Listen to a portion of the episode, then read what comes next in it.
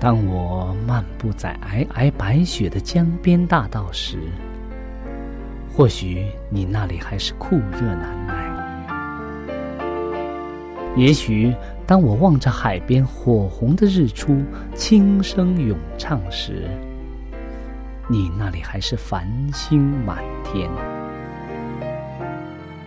我们远隔万水千山，身处不同的环境，是上帝的爱。将我们凝聚在一起，我们用心来交流，用声音来沟通，用人生来实践上帝的爱。上帝是我的依靠，在我最无助的时候，他给了我生活的希望和勇气。主耶稣用生命的光照了我的人生。伊是我的爸，也是我的朋友。人们非有信，就不能得上帝的喜悦。上帝好似我爹哋咁样，好关心我，好爱我。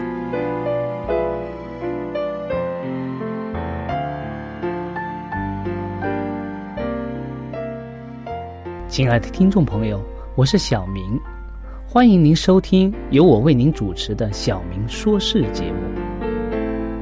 在这里呢，我们将以轻松愉快的互动方式，来与您分享一些有趣的哲理故事、人物故事，或发生在你我身边的故事。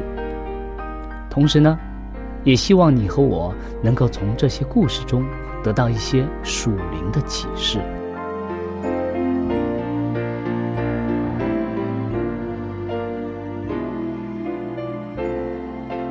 欢迎您收听《小明说事》。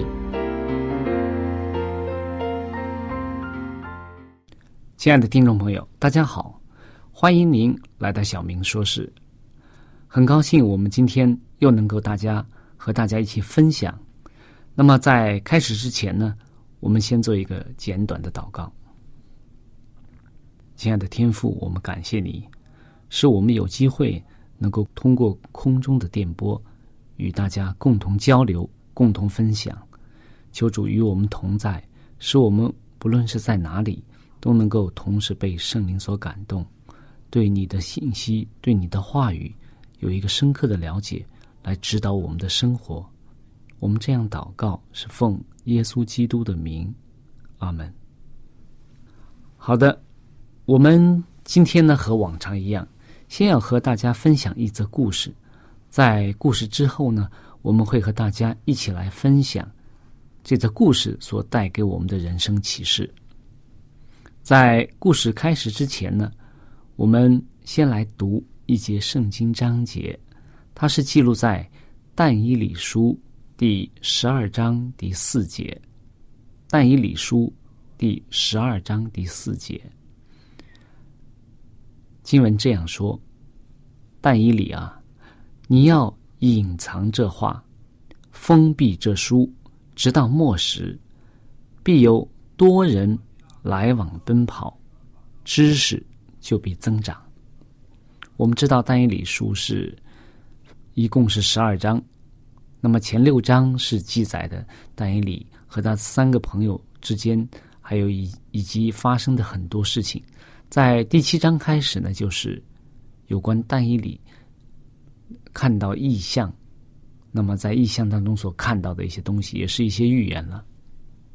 那么今天我们要和大家分享的这则故事呢，和这个最后的必有多人来往奔跑，知识就比增长这个有关。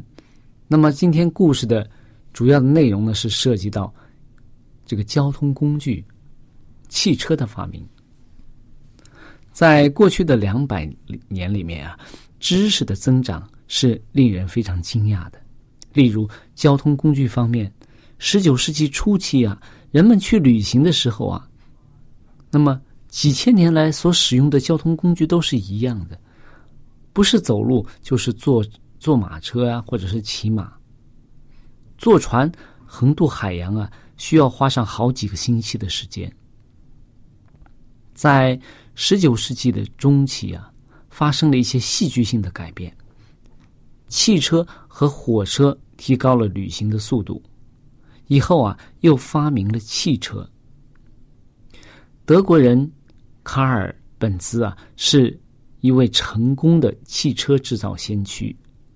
一百多年前啊，当他发明了第一辆模型车的时候啊，他和他的妻子坐好以后啊，坐在车上发动了引擎，然后当汽车发出一些爆炸的声，咚咚咚这样的爆炸声之后啊。汽车的轮子开始转动了，他太太非常高兴啊！他高兴的拍着手，大声说：“卡尔，你成功了！”经过了十二年的研究啊，本茨将内燃机的内燃机式的这种引擎啊，应用到了交通工具上。接下来的几个月啊，在一连串的这个公开的示范当中啊，每当汽车摇摇摆摆的前进的时候啊，周围观看的群众啊，又是担心又是兴奋。有一次啊，因为这个汽车失去了控制啊，大家发出了这个尖叫声啊，非常紧张。幸好啊，在这个汽车撞到这个墙之前呀，他本兹夫妇啊被这个汽车抛出去了，否则啊，可能就后果非常严重了。在一八八六年的一月二十九号啊，卡尔本兹拿到了这个汽车的专利权。当时汽车的车速达到了多少呢？达到了每小时七点二英里。那么我们知道，一英里大概是一点六公里左右。那么大概也就是每公里十呃每每小时十公里左右的速度。这个速度在现在我们好像觉得，哎呀，太慢了。但是在当时啊，每小时七点二英里，也就是十公里的速度啊，可以说是一个令人吃惊的速度。这个车速啊，在当时曼罕市啊，它的这个闹区里边已经太快了。因为当时市区的速度的限制是多少呢？是每小时三点。五英里，也就是大概五五公里多一点，这个速度啊，已经达到了将近一倍的速度了。那么，如果他们还能够活到今天，看到今天现在在我们高速公路上竞赛的时候，这些车汽车所达到的车速的时候，他们又会怎么想呢？我们知道，现在有些汽车的车速已经达到了每小时三百多。三四百公里的这个速度，可以说是令人非常吃惊的速度。家用汽车到现在已经变成了一种生活的必需品了。今天的世界上啊，已经超过有两亿辆的汽车在使用当中，而且每辆汽车啊，一年当中大概这个行驶的距离超过了一万英里。这个。真的让我们能够想到，就是当但以里当刚刚我们读的这个但以里十二章四节说，直到末时啊，必有多人来往奔跑，知识就被增长。这是这是不是为但以里所见到的意象的一部分做了一个铺垫呢？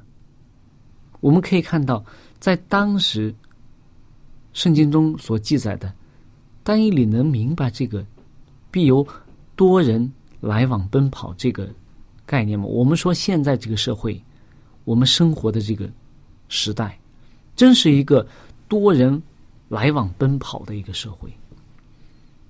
那么很多的人每天上下班都乘坐各样的交通工具，也可以说是一个科技爆炸的时代。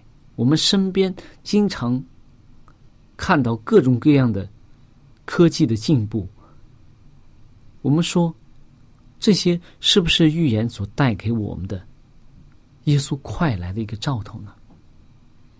那么，同时我们在圣经当中，这个必有多人来往奔跑这个词当中，在和合本下面我们可以看到有一行小字的注解。他也把这个多人来往奔跑，也翻译成什么？切心研究，就是说，在末世的时候啊，必有很多的人切切的、切心的、非常努力的去研究圣经，所以呢，就会使知识增长。接下来我们会用一段时间去分享这个科技和人们钻研所带给我们的这种知识性的增长，还有呢，对耶稣再来的这种盼望。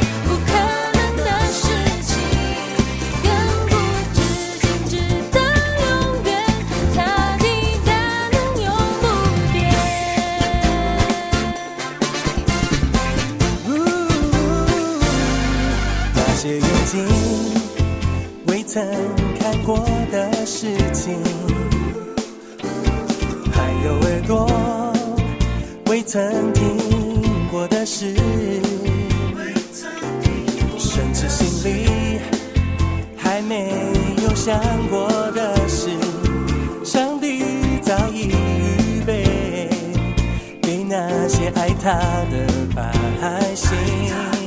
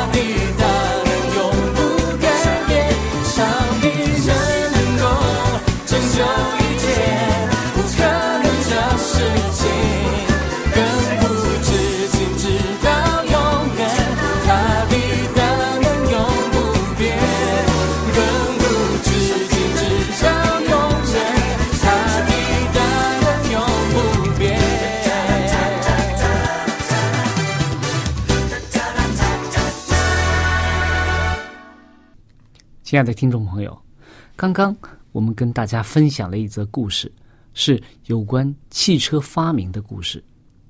这个故事当中，我们听到了，当这个科技进步的时候，交通工具越来越先进之后啊，这个必有多人来往奔跑的情景就出现了。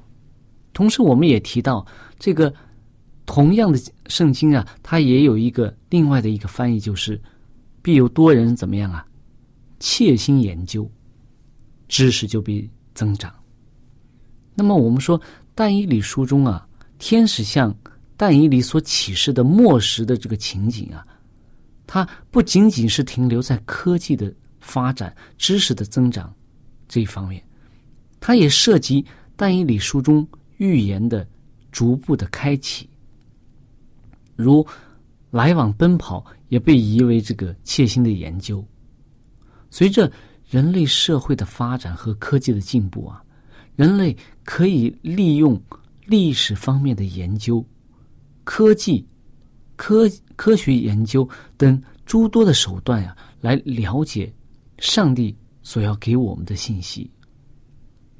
耶稣再来，我们说基督复临，经常讲耶稣再来的真理，以及末时将要面对的大艰难、引诱、假先知等，都使我们要警醒预备。其中，圣灵启示下，人们对预言的切心研究，导致了预言的逐步开启。我们说，在但以理书当中，前六章是有关历史的记载，后六章呢是丹尼里在异象当中所看到的天使向他所启示的，也就是说，上帝所向他启示的幕后的情景。在但以理书当中啊，有很多预言方面的，比如说我们经常所提到的四个兽的这个表示预言，还有呢，圣经当中在但以理书当中还有什么呀？还有什么公绵羊，还有公山羊的这个启示，还有呢，也是我们经常所讨论的时间方面的七十个七啊，是吧？还有呢，圣经当中所提到的一载啊、二一载、二载半载，而且还有呢，北方王、南方王之间的这种时而征战、时而平息的这种情景，还有我们说的，在耶稣复临之前的大艰难时期的这个预言，很多预言啊，都是在向我们描绘一幅在。基督复临之前，历史上将要发生的一些大事。人类的知识这方面的增长啊，在会带给我们人类什么样的影响呢？它会带给我们正面的影响，是吧？从知识的增长过程当中，我们可以了解什么？我们可以了解上帝的奇妙，什么？比如说天文学，我们透过这个望远镜啊，一些科学的科技的设备啊，我们可以看到什么浩瀚的宇宙，是吧？在宇宙当中，星系啊、星座啊，我们可以看到很多成千上万，甚至上百万、上千万这样的星星在我们的周围。我们可以看到上帝的奇妙，上帝创造的奇妙。我们也可以看到人类这种渺小。我们可以体会到，在约伯记当中，约伯和上帝讨论的时候啊，上帝问了约伯很多的问题，约伯都答不上来。他知道，他说：“哎呀，人真是太渺小了。”那么还有呢？我们可以从生物学当中了解到什么？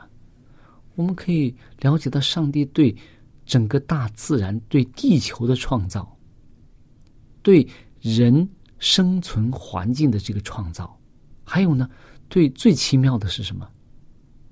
对人的创造是吗？上帝用泥土造人，将他口中的气吹在他们的鼻孔当中，他们就成了有灵的活人。所以我们可以看到，从生物学方面，我们可以了解我们周围所生存的环境是怎么样的息息相关。从食物链呀、从很多方面，我们都了解到，上帝创造的每一个动物，都在自然界当中充当着他的角色。那么，人在自然界当中究竟起到什么样的作用？圣经当中记载说，上帝把那人交在放在园中，怎么样啊？让他做什么工作啊？让他做管理的工作。我们可以看到，上帝对人体的创造，人体的每一个器官，大到我们的头脑、四肢、躯干，小到一些神经末梢、一些细神经元、细胞。都是非常奇妙的，环环相扣。特别是学学一些医学的人，当他们了解人体的构造之后啊，他们说：“哎呀，人真的是太奇妙了，上帝的创造真的是非常的伟大。”那么，同时我们也可以从物理学呀、化学呀这些方面也能了解到，比如说我们说的光学，我们从了解光。光对整个世界的作用，还有呢，光速，我们说光速是多少啊？我们经常在呃天文学当中啊，有时候讲到一个光年，光年是吧？光年就是光在一年当中所走过的路程。光速是多少呢？我们说光速达到每秒钟三十万公里的速度，那么。我们可以想象每秒三十万公里是一个什么样的概念？前面我们我们说到这个，人类发明了汽车，当时啊，在十九世纪中叶的时候啊，在十十九世纪应该是八十年代的时候啊，当汽车被发明、被申请专利的时候，那个时候的汽车达到了每小时大概多少啊？十公里左右的速度。那个时候人们就觉得非常。不可思议了，一个小时能够开十公里啊，很快啊。但是呢，光的速度是什么？每秒钟三十万公里。所以我们可以看到上帝的这种奇妙啊，所创造的。而且我们知道，上帝在上上帝在圣经中启示我们说，上帝怎么样去创造宇宙万物和。我们所生存的地球这个环境呢？圣经中记载说，上帝用他的什么大能？对了，用上帝用大能创造了宇宙，创造了世界，创造了人类。那么，我们当我们学物理学的时候，我们就知道，物质和能量之间是怎么样啊？是可以相互转换的，是吧？从理论上来讲。所以呢，现在人们可以把很多的物质转化为能量。我们说现在转化为能量最剧烈的、最大的是什么？一般我们讲的核弹是吧？现在有有很多用核、用这个原子、用氢啊、用这些东西、铀啊、环呐、钚啊这些东西来制造一些武器，就是。用它们分解时候的这种能量来制造一些武器。我们也知道，和平利用核能也可以创造很多的什么，制造很多的电能，是吧？以供我们日常的生活所用。当物质被分解的时候啊，在过程当中，它就释放出大量的能量来，使我们可以和平的利用，或者是用用作其他的用途。但是人类现在还没有，还没有这个能力。从理论上来讲，是能量也可以转化为物质的，这是在物理学当中我们学到的。但是呢，人类现在的科技还不能够将巨大的能量转化为一粒小小的原子或者是分子，它不能创造出物质来。但是我们可以看到。圣经当中说，上帝用他的大能创造了这个世界。所以我们说，现在的知识啊，我们所讲的科学知识啊，给我们带来的是我们对上帝更清晰的认识，这是从正面来讲。但是同样呢，从负面来讲呢，现在很多的这种科技的进步，导致人类的这种骄傲、自大的这种情绪越来越高。就像当年的这个人们在洪水之前造巴别塔的时候，那个时候，人们要传扬自己的名，要造巴别塔。现在的人很多时候也是希希望用自己的创造、自己的这种一些东西来代替上帝的大能。而且呢，各种科技的发达呀，也使我们周围的诱惑更加增加了，使人沉迷于对高科技的这种依赖。如果我们现在的生活当中如果没有了电，如果没有了这些通讯的工具，我们会怎么样？我们可能都很难去生存下去。所以，我们说知识的增长会带给我们正负面的不同的这种影响。但是，当我们研究圣经的时候，我们就会明白上帝在其中要告诉我们的耶稣再来的信息，让我们每个人都能够珍惜上帝所带给我们的这种圣灵的启示下，他的话语的这种亮光，使我们能够真正在人生中去实践上帝的话语。亲爱的听众朋友，我们的节目到这里就结束了。如果你有什么属灵的感受，或者是听了节目之后有什么感动，你可以用电邮的方式和我们直接联系。我的电邮地址是小明，就是拼音的小明 x i a o m i n g，小老鼠 v o h c 点 c n。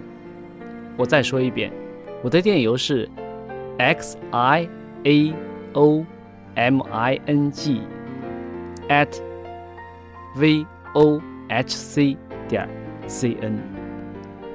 那欢迎您写信给我们，我们可以在属灵的历程上可以互相勉励、互相支持、扶持，共同奔走天国的道路。